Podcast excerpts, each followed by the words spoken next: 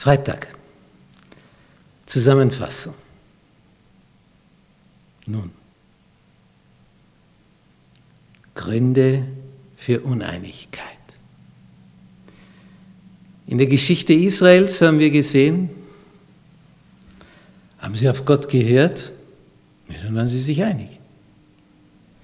Wenn jetzt so und so viele fremd gehen zu anderen Göttern, zu anderen Völkern, Tempelprostitution, ja, was kommt da raus? Uneinigkeit und insgesamt Fluch. Das Volk ist nicht mehr gesegnet, sie sind nicht mehr von Gott geschützt. Es reicht ja immer, dass Gott seinen Schutz abzieht. Der braucht sonst nichts tun. Er schützt dich nur nicht mehr, weil du weggehst von ihm. Er ist nicht weggegangen, du bist weggegangen. Und wenn du weggehst, bist du aus seinem Schutzbereich weg, weil er hat dir gesagt, in welchem Bereich du geschützt bist. Wieso gehst du woanders hin? Ich denke, dass eine Bruthenne ist mit den Küken und die macht ihre glucksenden Laute, weil oben ein Raubvogel kreist, der nur darauf aus ist, herunterzuschießen. Und die Kleinen haben nicht die Erfahrung, die Küken. Bis, wenn sie den Schatten sehen des Raubvogels, dann sind sie auch schon in seinen Klauen. Dann kommen sie nicht mehr bis zur Mutterhenne, zur Bruthenne.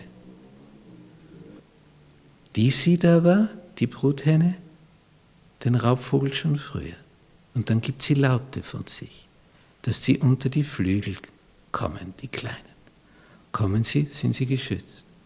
Kommen sie nicht, bleiben sie fernab, werden sie eine Beute des Räubers. So was mit Israel. Sie gingen aus dem Schutzbereich und wurden geschnappt und fielen zu Boden. Diese Wellenbewegung, Gehorsam Segen, Ungehorsam Fluch, kann man durch die ganze Geschichte Israels hindurch verfolgen. Dann haben wir gesehen, ein König Rehabeam, eine falsche Entscheidung Katastrophe. Reichsteilung. Für immer. Nie mehr Einheit. Spaltung. Dann der Apostel Paulus in Korinth. Was hört er? Spaltungen. Die einen halten sich als Apollianer, die anderen als Paulianer, Kephianer. Ist Christus zerteilt, sagt er? Also Paulus war bestrebt, Einheit herzustellen. Er hat gewusst, sobald du dich spalten lässt, bist du immer mehr in Gefahr. Nicht, wenn du ein dickes Holzscheit hast und du versuchst, einen Ofen anzuzünden mit so einem dicken Holzscheit, das kannst du nicht verbrennen. Das fängt nicht an zu brennen. Das ist, das ist zu dick. Geht nicht. Bringt nicht. Wenn du da aber jetzt spaltest, Späne runterschneidest, dünne Holzstücke, und das zündest du an, das brennt. Der Feind weiß, er kann dich nur verbrennen, wenn er dich runterschneiden kann. Wenn alle beisammen sind, kompakt, Einheit, eine Gemeinde, ein dickes Holzscheit. Das kann der Teufel nicht verbrennen.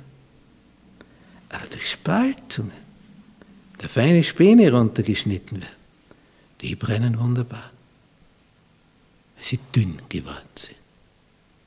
Wie dünnes Eis. Das bricht. Beim dicken Eis kannst du auf dem Teich tanzen.